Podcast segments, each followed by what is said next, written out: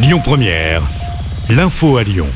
Bonjour Rémi, bonjour Jam et bonjour à tous. La trêve hivernale se termine demain. Conséquence, plus de 300 squatteurs sont menacés d'expulsion dans l'agglomération lyonnaise. Pour les dénoncer, un rassemblement est organisé en fin de journée à Lyon. Rendez-vous donné à 17h30 place de la Comédie devant l'hôtel de ville. Les manifestants réclament notamment la réquisition de 18 000 logements vides dans la métropole et l'impossibilité d'expulser sans proposer de solution de relogement.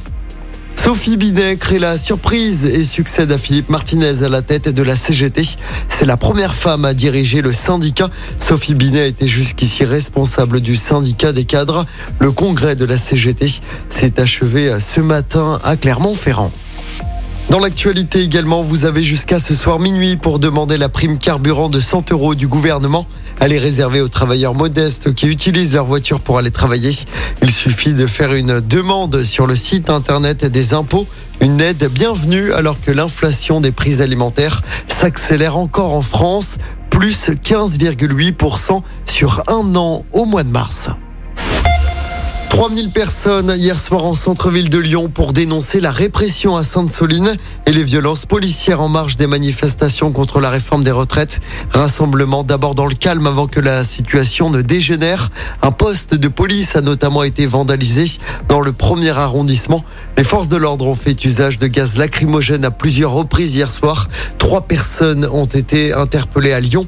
D'autres rassemblements ont eu lieu hier soir en France pour dénoncer les violences policières et pour soutenir également les deux blessés de Sainte-Soline. Et puis ça y est, c'est parti pour la foire de Lyon. Le coup d'envoi de la 103e édition a été donné ce matin. La foire va durer 11 jours à Eurexpo. Le thème cette année, c'est la vie en rose. Et c'est la première fois depuis la crise sanitaire que la foire est proposée dans son format classique. 750 exposants sont présents jusqu'au 10 avril. Entre 170 000 et 200 000 visiteurs sont espérés pour cette édition. On vous a mis évidemment le programme complet sur notre site et notre application. En sport, en football, je rappelle l'élimination de l'OL féminin en Ligue des Champions. Tenante du titre, les filles de l'OL sont éliminées dès les quarts de finale. Élimination au tir au but face à Chelsea hier soir. Le PSG a également été éliminé hier soir de la Ligue des Champions. Toujours en foot, c'est le retour de la Ligue 1 ce soir. Début de la 29e journée, Marseille reçoit Montpellier à 21h.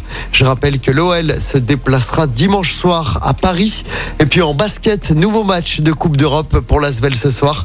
Villeurbanais accueille l'étoile rouge de Belgrade à l'Astrobal. Le club Villeurbanais dernier de la compétition. Coup d'envoi 21h.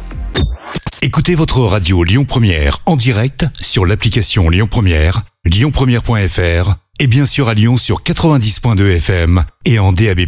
Lyon Première